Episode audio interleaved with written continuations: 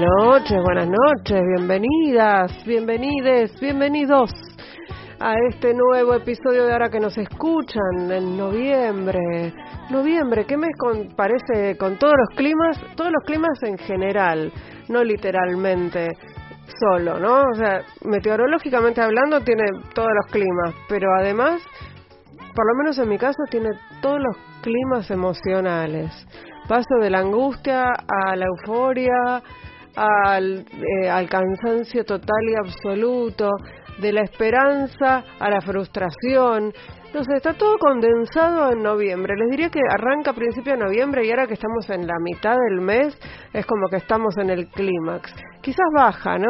Para, para fines de noviembre y diciembre, bueno, se sobrelleva un poco mejor, con cansancio, pero con algún, así, con la mirada puesta en las vacaciones.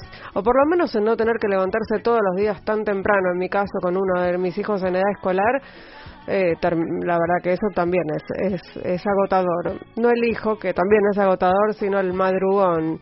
Eh, todo esto que les digo no sé si les interesa, pero bueno, es lo que me salió. Eh, y tiene que ver con la invitada de hoy, no, no tiene nada que ver con la invitada de hoy. La invitada de hoy es una grosa, de las más grosas que hay en la Argentina, la verdad una de las mejores actrices de la Argentina, la señora Cristina Vanegas, enseguida aquí en Ahora que nos escuchan. Ahora que nos escuchas, ahora que vos me escuchás, te cuento algo más sobre la invitada de hoy. Ahí va.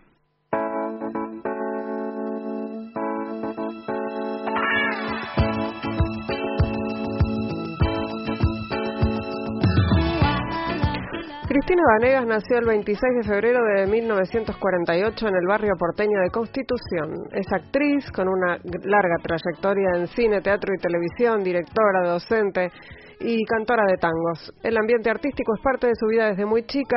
Es la única hija del matrimonio de la actriz Nelly Prince con el productor Oscar Vanegas pioneros en la televisión argentina. Con ellos pasó muchas horas de su infancia en el viejo Canal 7, al que considera su hogar. Intentó primero con la danza y luego con la poesía, de hecho, a los 10 años escribió un soneto que tituló Tristeza y el último verso decía que la vida no tiene sentido.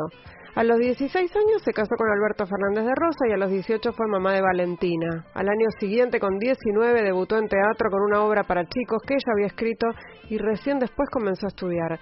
Así, entre el teatro y la escritura, desarrolló una carrera que cumplió más de 50 años, con más de 60 obras interpretadas y muchas dirigidas.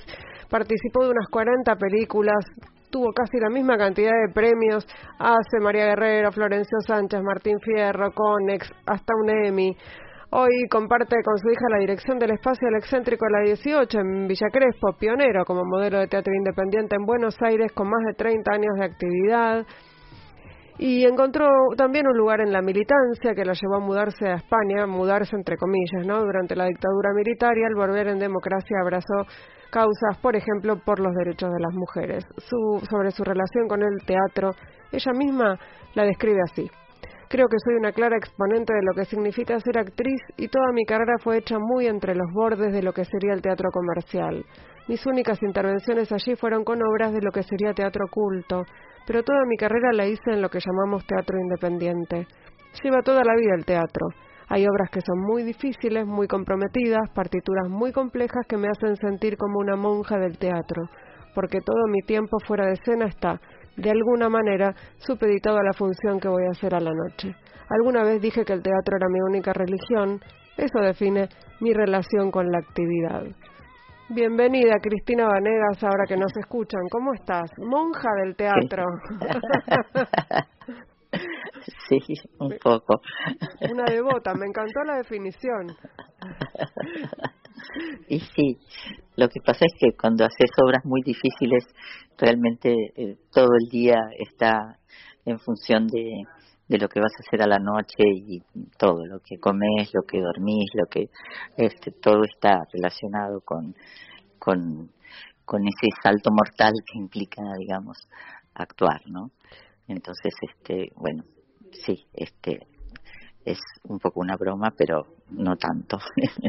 Tenemos un, un, audio en el que vos misma te, te describís, te invito a escucharlo y, y charlamos en función de eso. Ok. Soy hija de una actriz y de un productor, de modo que estuve dentro de lo que podríamos llamar el ambiente artístico desde que nací. Mi madre y mi padre fueron pioneros de la televisión argentina. Siempre digo en broma y en serio que el viejo Canal 7 fue mi verdadero hogar porque pasé muchísimas horas de mi infancia allí y mi madre también hacía teatro, de modo que fue casi el hábitat de mi vida, formó parte de lo que es el teatro, la televisión, el cine, digamos. Estuve ahí desde que nací. Eh, ¿Definís ahí a tus viejos como pioneros del teatro, de la televisión? Eh, ¿Vos te, te autopercibís? De la televisión. De la, televisión. ¿Vos te autopercibís pionera del teatro independiente? Eh, bueno, mira, el excéntrico, nuestro espacio, está cumpliendo este año 35 años. Mm. Este, y sí, fue uno de los primeros espacios este, independientes de, la ciudad, ¿no?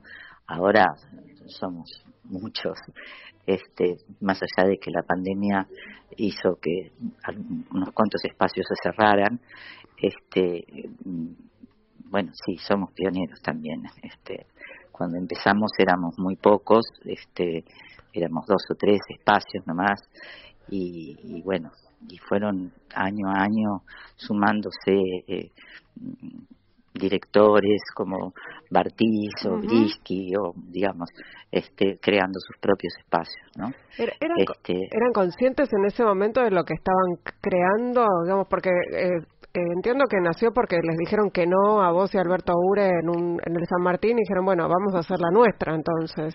Sí, fue así. Estábamos, habíamos estado ensayando un año y medio el padre de Strindberg, una apuesta absolutamente revolucionaria de, Ure, estaba actuada solo por mujeres, mujeres vestidas de mujeres, muy producidas, muy, este, este, muy, eh, muy femeninas, digamos, ¿no?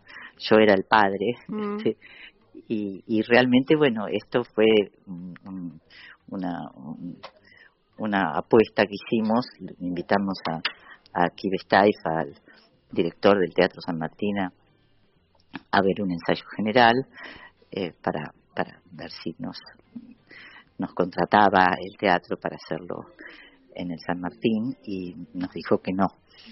Entonces Ure dijo, bueno, hagámoslo acá. Acá era en ese momento el excéntrico, que todavía no tenía nombre, este y, y era mi casa también, yo vivía ahí con mi hija, con Valentina.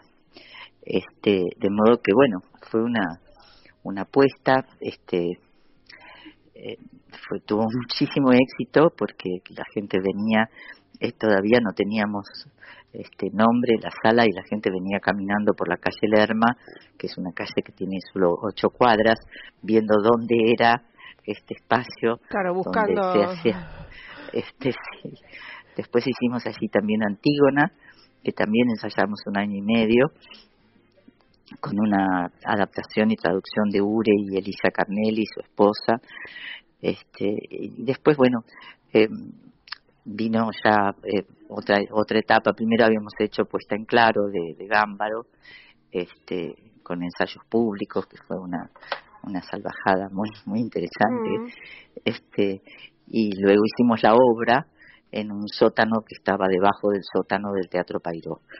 Este, y terminamos nuestra secuencia de siete años de trabajo juntos con Alberto Bure con Los Invertidos de José González Castillo, eh, que bueno fue una obra que le hicimos un año entero en la casa cubierta, este eh, y después otro año más, o sea, fue fue un exitazo, o sea, llenando la sala todas las noches, muy, muy, muy fuerte. ¿Y por qué Stifles había dicho que no a, a la versión de Strindberg?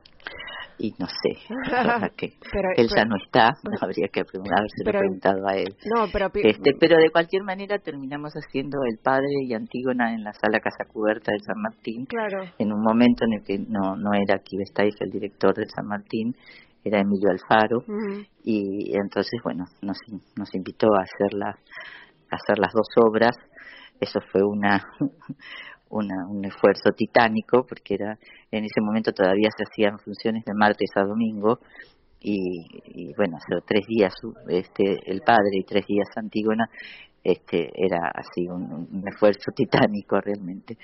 Este, pero bueno, fue una buena venganza. Este, Pensaba también que, que mm, qué vanguardia, ¿no?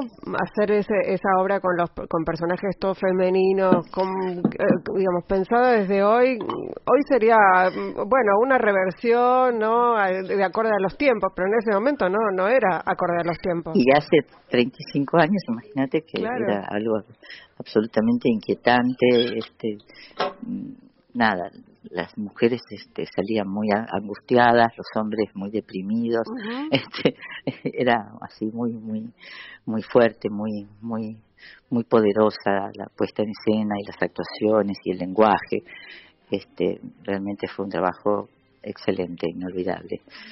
Y, ahora volvió el excéntrico a la 18 con vos además. Sí, sí, sí, sí, después de la pandemia, bueno, este volvimos a abrir este, después de trabajar, bueno, toda la pandemia en forma virtual y ahora estamos este, haciendo eh, un trabajo dirigido por Graciela Camino con cartas que eh, descubrió este, la historiadora Lidia González, mm. que es, cuñada de Liliana Herrero, es ah, hermana de Horacio González y este y Liliana Herrero nos dijo a Graciela Camino y a mí que somos muy amigas de ella desde hace mucho tiempo por qué no hacíamos algo con esas cartas no así que bueno desde antes de la pandemia que venimos este pensando y trabajando sobre la, la posibilidad de armar una eh, nosotros la llamamos una instalación porque tiene eh, además de las 11 cartas, de, las cartas que hay, no están todas las cartas de, de, Manuela. Estamos hablando de las cartas de Manuela Rosas eh, a su amiga Petronila Villegas de Cordero en Buenos Aires, ¿no? Cuando Manuela Rosas vivía en, en Londres, ¿es así? todavía no vi la obra. Por eso te, pregunto, porque no, no llegué a verla todavía, está en los sábados de noviembre en el, en el excéntrico, ¿no? A la, Sí, y agregamos un sábado más, el ah. primero de diciembre, el no el 4 de diciembre este vamos a hacer estos últimos tres sábados dos funciones a las 7 y a las 9 es un trabajo corto de 50 minutos y tiene algo que me parece que es muy interesante que es que es el trabajo que hace Alejandro Bustos este con, con dibujos en arena que se proyectan en la pared del fondo del excéntrico que es una una caja blanca, una pared muy muy grande y él va dibujando en arena las escenas este, de la historia argentina por donde va atravesando la historia de tanto de Juan Manuel de Rosas, de Encarnación Curra y de, y de primero Manuelita y luego Manuela. Las cartas son cartas del exilio, por eso el subtítulo es Destino de exilio, porque son cartas que, que, fueron escritas durante 20 años con, con la, la digamos, eh, con la característica de, bueno de estar eh, de estar lejos de su patria de sus bienes de sus que perdió que perdieron todo por supuesto este de, sus amigas de sus en fin. Este y hay una cronista que también hace toda una contextualización histórica que es muy interesante que es Elena Gowland y y bueno estamos eh, el, el trabajo eh, funciona, funciona como lenguaje, como, como, como poética posible, este y bueno estamos contentos. Ahí ahí lo ves también en el marco de la de la digamos cómo llamar de la del, del retorno a mirar a esas mujeres de la historia que, que, estaban o que no estaban visibles o que estaban miradas con, con, con, una, con unos ojos muy patriarcales, digamos. ¿Lo ves en, sí, absolutamente. Porque Manuelita, eh, mientras fue Manuelita, era mm. una especie de, de, princesa de, de, una especie de Versalles criollo. Este, em, fue también durante 15 años la encargada de la diplomacia este, de modo que fue una persona activa en términos de lo que es la, la, la historia política de, su, de este país, ¿no? este Y después de la batalla de Caseros, donde Rosas pierde, bueno, ahí marchan al exilio. Eh, Manuela es madre de dos inglesitos, como ella los llama, sus inglesitos. Es madre a los 38 y a los 41 años, cosa que no era nada habitual en, ese, esos tiempos. Este, y, y bueno, eh, hay eh, una cantidad de, de, material histórico muy, muy, muy interesante y que también se resignifica mucho en el presente, ¿no? Hay, hay algo este, que tiene que ver con la historia argentina de, ciertas constantes en cuanto a, a las relaciones del poder y el, y el pueblo, digamos, ¿no? Así que bueno, este, ahí, ahí, ahí vamos, este, eh, sintiendo que sí, que estamos eh, hablando de algo que tiene que ver con nuestra historia, pero que también tiene que ver con nuestro presente. Estamos hablando con Cristina Vanegas aquí en Ahora que nos escuchan y estamos contando que está los sábados eh, de noviembre y el primer sábado de diciembre eh, haciendo funciones de eh, Manuela Rosas, Destino de Exilio, en su propia sala, en el excéntrico de la 18 que queda ahí en Lerma 420. Esa ahora sí tiene cartelito y tiene dirección. vamos a escuchar una canción, vamos a escuchar Simply Falling y ya volvemos con más ahora que nos escuchan con Cristina Vanegas aquí en Radio con Vos.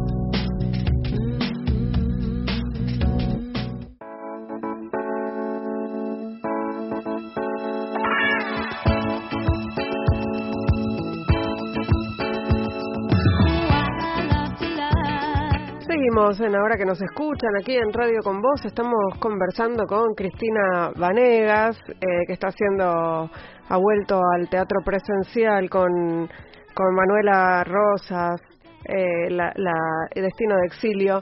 Y estábamos hablando de, bueno, del, regreso al teatro. También te acabamos de ver en, en Distancia de Rescate, que se estrenó en, en Netflix, o sea, en plataformas. Que ¿Cómo viviste todo, todo este tiempo, estos casi dos años de, de encierro y de falta de actividad, digamos, el, eh, no sé cómo es para los actores y las actrices esto de no poder estar en contacto con el público, además de la falta de trabajo, ¿no? Que no es menor. Digo, pero además se me ocurre que esto de no tener público debe ser medio fatal.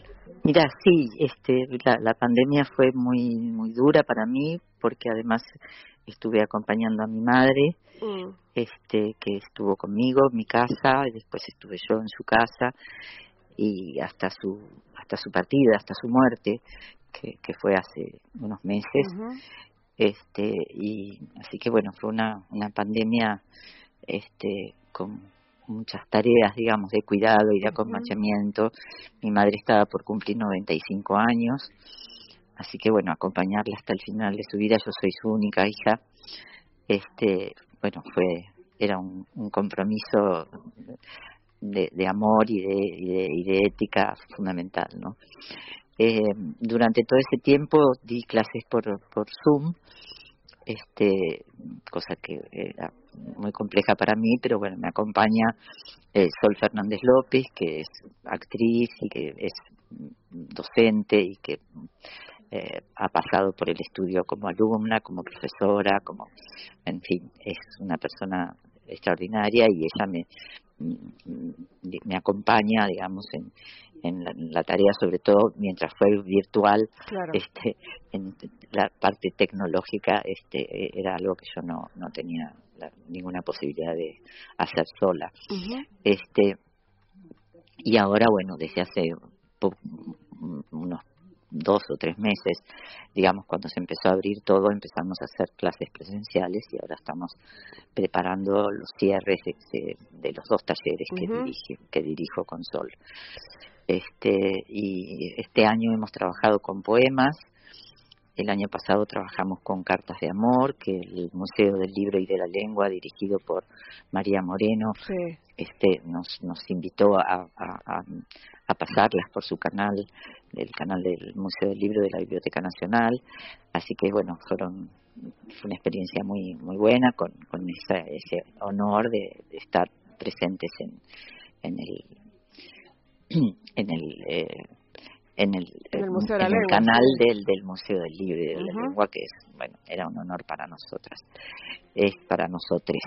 Este, después, este, este año empecé trabajando, empecé y sigo trabajando, o sea, todo el año se lo dedicamos a los poetas, o sea, hemos trabajado con poemas porque también era una forma de poder hacerlo cada uno en su casa en forma virtual. Eh, y bueno, hemos aprendido mucho porque todo lo que tiene que ver con la relación con la cámara, con el encuadre, con la iluminación, con cada uno armar en su casa su, dirección, su dirección de arte, su encuadre, este, edición, bueno, así que bueno, la verdad que fue una experiencia muy buena y digamos que fue como el beneficio secundario de estar trabajando en una situación tan adversa como era la no presencialidad y, y bueno, y pudimos trabajar en forma creativa y, y, con mucha eh, con mucha energía y con mucha nada, con muchos trabajos, con mucha producción. Así que bueno, ahí estamos ahora terminando nuestros nuestro año el, año dedicado a la poesía, decías. Este año dedicado a la poesía, sí, a los eh, poetas.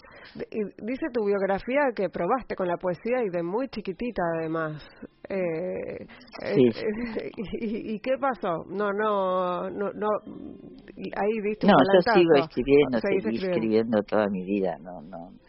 Eh, la escritura es una línea de acción de mi vida que no que no abandoné nunca. Este así que bueno. Pero igual eh, muy muy eh, muy precoz la, la, poesía según leemos sí empecé a escribir muy chica a los 10 años. Y te casaste a los 16, eso también. Hablábamos de Manuela Rosas que tuvo hijos eh, a los 38, a los 41, que era una edad rara para, para la época, y vos te casaste y tuviste una hija muy joven, también algo raro para la época, ¿o no? Bueno, sí, eh, sí, no éramos muchas las las las madres este, muy jóvenes. Yo, yo iba al liceo 1 y éramos tres en ese momento que fuimos madres muy, muy jóvenes. Yo terminé cuarto año yendo al colegio casada y después di quinto año libre. Este, y, y bueno, y después fui madre a los 18. Así que bueno, mi hija, este, Valentina Fernández de Rosa, que dirige ella el excéntrico, y además es presidenta de Artei, de la Asociación de Teatros Independientes, así que bueno, tengo una hija presidenta. este, este y bueno, y es productora también de, de, Manuela.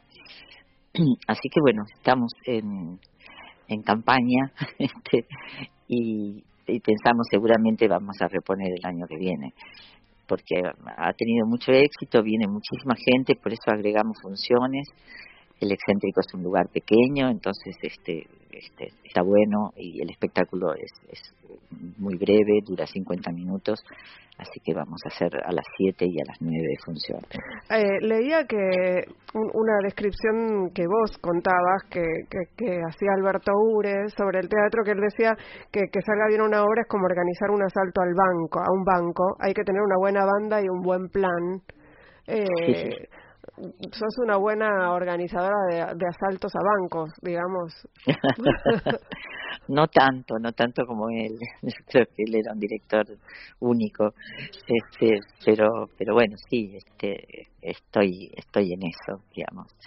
Este... Y también leía en, tu, en, algunas de tus, de tus declaraciones que decías que eh, la dirección justamente te liberaba un poco del, del pánico escénico, ¿no? Que te daba actuar. Sí. ¿Es así? Sí. Es como que... No... Sí, sí, sí sí, sí, cada, vez tengo más pánico escénico, digamos. Bueno, uno, eh, sin saber, como desde la ignorancia absoluta, uno podría, eh, podría pensar que cuanto, digamos, cuanta más experiencia tenés, se supone que el pánico debería achicarse, pero no, no es así.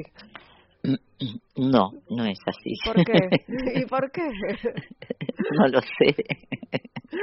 Es algo que te sucede, ¿no? Que empieza una taquicardia, empieza un, este, digamos, algo, este, que bueno es bastante frecuente también no no soy la única no pero pero bueno este es, es, es algo con lo que hay que, que, lidiar y que hay que intentar bueno hacer una especie de, de salto mortal y, y, y, pasar al ataque. ¿Y cuando salís a escena se te pasa?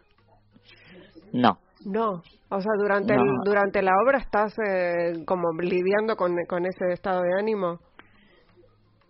Sí, lo que pasa es que bueno, también las obras te llevan a, a otros lugares, ¿no? Entonces, este, eso creo que es fundamental que, que, que lo, lo que lo que lo puedas este procesar digamos no hay una partitura estructurada y eso siempre te protege siempre es un andamiaje por el cual andar no así que bueno. Y te, y te pasa con este el teatro solamente o te pasa también con la tele o con el cine no, me pasa en todos lados. Ah, con la actuación. con la dirección no, con la dirección como que relajas más, o sea, es el pánico que lo con la dirección también. Ahora me da, me da miedo casi todo. no, no, no, me estás trayendo alivio. no, no, para nada. siempre un poco más, siempre hay que revolver, estar un poquito más revuelta. Sí, es, es un oficio muy difícil, el del teatro, muy complejo y, y bueno. Y además, bueno, son más de 50 años que llevo haciéndolo, así que este nada, voy, voy yendo. Pero no, pero digo, esto significa que no, no te resulta nunca eh, fácil, entre comillas, ¿no? Como que todo siempre es un nuevo desafío. Esa, esa es la sensación que, que, queda de lo que estás absolutamente. Eh, siempre es un nuevo desafío. Y siempre es un salto mortal. ¿Y cuando, ¿y cuando cantás también? Sí. sí, hemos hecho... Eh, bueno, he trabajado mucho con, eh, los, los últimos trabajos fueron con mi madre en un show que se llamaba Aire Familiar y que, bueno, quise homenajearla y que ella estuviera este, con su preciosa voz y con su y con, y con su presencia y con su carisma este así que bueno estuvimos haciéndolo bastante tiempo en diferentes lugares, este, también en el excéntrico, este, y, en algunas giras, este, y bueno, ahora me estoy tomando un descanso en relación al tango, vamos a ver cuándo vuelve. Igual eh, tengo acá un, un, un, audio, un fragmento pequeñito eh, eh, para escucharte cantar tango, porque me parece que vale la pena para, para ilustrar un poco esto que estamos diciendo. Bueno.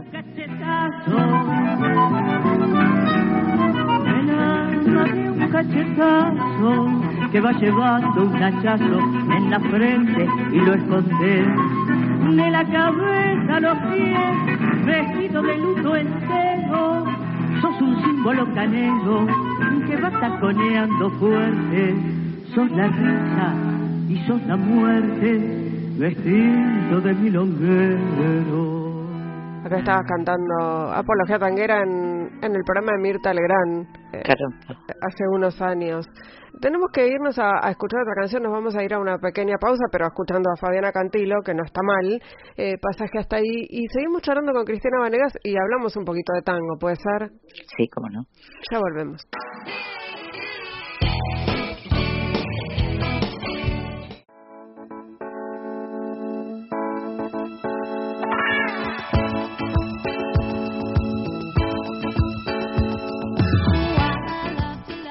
Bueno, en el, en el bloque anterior escuchamos a Cristina Vanegas cantando tangos, que es una de sus eh, múltiples actividades que tienen que ver con, con el arte. Eh, estamos charlando con Cristina Vanegas aquí en Ahora que nos escuchan y eh, trabajaste sobre todo con la tradición femenina del tango, ¿no, Cristina? ¿Cómo, por, ¿Por qué esa elección? Mira, porque yo empecé a, a, meterme en el tango, bueno, en principio vengo de una familia muy cantora, mi padre cantaba, mi madre cantaba, en las fiestas familiares había mucha este, mucho canto, mucho recitado, mucho, este, mucha payada. La familia de mi padre era muy criolla y la de mi madre muy española, muy andaluza, así que tenía canto por, por todos lados. Este, y cuando me puse a, a estudiar para, para, para grabar mi primer disco, este con Ubaldo de Lío. Este, Esto que escuchamos este, es Apología Tanguera de Rosita Quiroga y Enrique Cadíjamo. Y empecé a descubrir estas mujeres pioneras del tango, porque son mujeres que desde finales del siglo XIX hasta los años 30, eh, algunas españolas, otras argentinas, actrices, cabareteras, vedettes, cantantes, este, mm, tonadilleras, este, había mucha relación entre España y Argentina en ese momento, mucho intercambio cultural. Este, y es realmente es un, un Olimpo de mujeres de, del, tango, de Azucena Maizani, Rosita Quiroga, Ada Falcón, eh, Mercedes Simone, eh, eh, La Negra Bozán, Tita Merelo, este, bueno, en fin, son, son muchas y son todas este, cada una con una, un perfil y una identidad muy, muy interesante en un momento donde realmente ser mujeres y ser pioneras era eh, un acto muy heroico y muy audaz, ¿no? Después vinieron las grandes orquestas este, y los muchachos coparon la parada. Toda la parada. Pero, pero bueno, creo que estas mujeres fueron este, modelos de, representación de, de, una, de un valor extraordinario y bueno, me propuse trabajar sobre esos temas, sobre esas poéticas y sobre esas este, personalidades, ¿no? Este, y bueno, y así fue que hice también un espectáculo que se llamó La Morocha con Edgardo Cardoso, este, hice, bueno, muchos shows, este, grabé dos discos, este, después le produje un disco a mi madre, mm. estamos en Netflix, este, no, en Netflix, no, en Spotify, que digo. Estamos en Spotify. Y te quería corregir algo, porque vos dijiste que yo ese esa milonga la canté en un programa de Mirta Legrand. No, yo no la canté en un programa de Mirta Legrand. Yo me retiré de un programa de Mirta ah. Legrand porque me tocó una situación muy incómoda. Este, yo había preguntado quiénes iban a ser los invitados el día anterior. Sí este, porque mi, mi compañero Cacho Vázquez, que era el dueño del Club del Vino, me dijo, pero vos sabés quién son los otros invitados, no, no, no, pregunté, pero bueno, preguntá, dice, mira si te toca este Patti o, o, sí, uno de esos que bueno, bueno, uno de esos. Bueno, efectivamente, estábamos por entrar y adelante mío, digamos, detrás de la escenografía estaba un señor de espaldas que se dio vuelta y yo lo miré y le dije, ¿usted es Patti? Dijo, sí, mucho gusto, y yo me di media vuelta y me fui. Mirta ya había empezado el programa y vio que yo me estaba yendo del estudio, me estaba persiguiendo, detrás mío salió una de... Una productora. Eh, una productora tratando de, de convencerme de que, bueno, de que a último momento había fallado un invitado, porque además como yo había preguntado, claro este tenía ese antecedente este que había fallado un invitado y que habían invitado a Patti y dije yo no me siento a la mesa con torturadores y me retiré. No me acordaba de esa situación que debe haber sido pública en ese momento, pero no. Sí, sí, sí. Llegué a mi casa y me empezaron a llamar de todas las radios. Un mal rato, digamos. No la, no la recordaba, eh, eh, Cristina, esa situación. Eh, pero bueno, me sirve para, para, que, para preguntarte respecto de tu, de tu militancia, eh, de, tu, de tus luchas, digamos. Sos una, una mina comprometida desde que yo recuerdo con, con las luchas populares, por llamarlas de alguna manera, y, y, en los últimos años más fuertemente con las luchas feministas, pero porque son las que están visibles también, ¿no? Eh, Sí, pero eh, yo empecé, digamos, con todo lo que tiene que ver con las luchas feministas, con las pioneras, con las veteranas, con Marta Rosenberg, Nina Brugo, con las que empezaron a luchar por la ley del aborto seguro, legal y gratuito hace muchos años. Este, éramos muy poquitas en esa época y bueno, por suerte esto fue creciendo y convirtiéndose en, esa magnífica ola verde y en, ese nada, en esa marea verde, en esa sí, en este movimiento genial imparable, movimiento imparable de mujeres este, apropiándonos de nuestra identidad, de nuestro destino, de nuestros derechos. Este, y también, bueno, siempre acompañé a los organismos de, derechos humanos, ¿no? Eso también fue una constante en mi, en mi relación con, con la política y con, con bueno, y con y con la militancia, digamos. Bueno, de hecho estuviste exiliada. Sí, no estaba exactamente exiliada, digamos. Sí, me fui en un momento, mi padre se había enfermado, se iba a morir, y me fui a España a acompañar ese, ese último tiempo de, vida de mi padre, que murió muy joven, a los 59 años. Mm. Este, eh, pero, pero bueno, digamos que sí, tenía tenía problemas, me habían echado de, un programa, no podía actuar en algunos canales, no podía actuar en los teatros oficiales, digamos que no tenía muchas este, alternativas aquí. Sí, no, sabemos qué habría pero, pasado. Pero el motivo fundamental de mi viaje fue mi padre. Lo que, lo que pienso es que no sabemos qué habría pasado si te hubieses quedado. Y eso no se sabe. Claro, pero por, eso hablaba de exilio, aunque sea voluntario. Sí, eh, sí, sí, es cierto no, lo pienso así. ¿Y, y tenés eh, así como registro de cuándo, eh, porque estás contando que empezaste en, en, sobre todo en la, la lucha feminista con eh, Marta Rosenberg, con Nina Brugo, con, la, con las que llamamos las pioneras de la, de la campaña nacional por el derecho al aborto legal, eh, pero vos tenés registro de cuándo te, te autodijiste soy feminista o cuándo lo dijiste? No, no tengo registro, no. Tengo registro de haber empezado a acompañar a, digamos, al movimiento de, de, mujeres, este, y de meterme en la, digamos, en, en, las salidas, en las volanteadas, en las primeras marchas, que éramos muy poquitas, este, pero, pero bueno, creo que, que eso forma parte, digamos, de los compromisos que uno va asumiendo a medida que, que, que, la historia y los derechos y la lucha por los derechos avanza, ¿no es cierto? Así que bueno, ahí, ahí había que estar. Sí, pero además eh, también eras una rara avis en el ambiente artístico, digamos, porque no muchas actrices, y menos actores, ¿no? Pero no muchas actrices eh, se se jugaron o se jugaban en ese momento por la lucha feminista, eh, algo que por suerte sí ocurrió después del 2015 primero y después del 2018 después, ¿no? Eh, claro. Se empezaron a armar esos colectivos y esas redes en donde mm, se, se dejaron los, los egos a un lado para una para armar una un frente común, ¿no? Eso, exactamente, exactamente. ¿Cómo lo viviste o cómo lo recordás?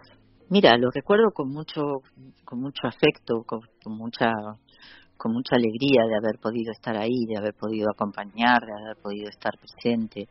Este, lo recuerdo como algo que, que tuve la suerte de, de, de, de, estar y de participar. Este, nada, como suceden estas cosas que, que uno, digamos, no las, no las no las planifica, sino que suceden, ¿no? Este, y bueno, eh, ahí estoy, sigo estando. Estamos hablando con Cristina Vanegas aquí en Ahora que nos escuchan y vamos a ir a verla seguramente al excéntrico de la 18, su sala, desde hace tantos años, allí en Lerma 420, donde está haciendo eh, Manuela Rosas, Destino de Exilio, esa obra creada a partir del hallazgo de unas cartas entre Manuelita, Manuela Rosas y su amiga, a una amiga, eh, y, están los sábados de noviembre dos funciones ahora y el primer sábado de diciembre en Lerma 420, ese lugar que antes no tenía nombre y que ahora el nombre se lo puso Ure. Se lo puso Ure y además la 18 en ese momento era la circunscripción, ¿no? Era la 18 Exactamente. Era donde se votaba. Votabas en la 18. claro. Sí, yo me acuerdo porque iba a un comité radical. El político del nombre. Claro, yo iba a un comité radical que era en la 18, que era en Soler y Julián Álvarez, o sea, en esa zona, Palermo, Villa Crespo. Eh, Exactamente. en, ese momento, además, era en la primavera democrática, ¿no? Sí, ¿O no? Sí, digamos que sí. no estás muy de acuerdo con lo de primavera. en fin. Este, pero bueno, sí, no, hubo cosas muy importantes, el juicio a las juntas, en fin, hubo cosas fundamentales que pasaron en esos años, ¿no? También hubo la, las leyes de, punto final y audiencia de vida, digamos, hubo de todo, ¿no? Para un lado y para el otro, ¿no? Así es. Este, bueno, así que bueno. No, nos quedan dos años para de, de, esperanza, Cristina. ¿Cómo cómo lo ves? Sí, yo lo veo con mucha confianza, con mucha este, con mucha fe en que van a ser dos años importantes de recuperación, este, de, sí, sí, de, de producción, de recuperación, de, de, poner el país de pie, como dicen nuestros políticos, este, y yo confío en que va a ser así realmente. Este, así que bueno, vamos a ver. No adivino el futuro, pero bueno.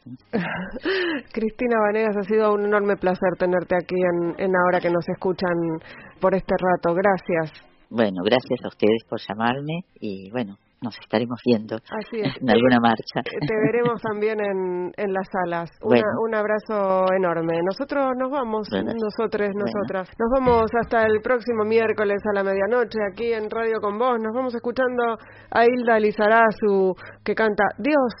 Eh, hicimos este programa en la operación técnica Lucas Rodríguez Perea, en la musicalización Sergio Cirigliano, en las redes Melanie Berardi y en la producción Mariana Boca.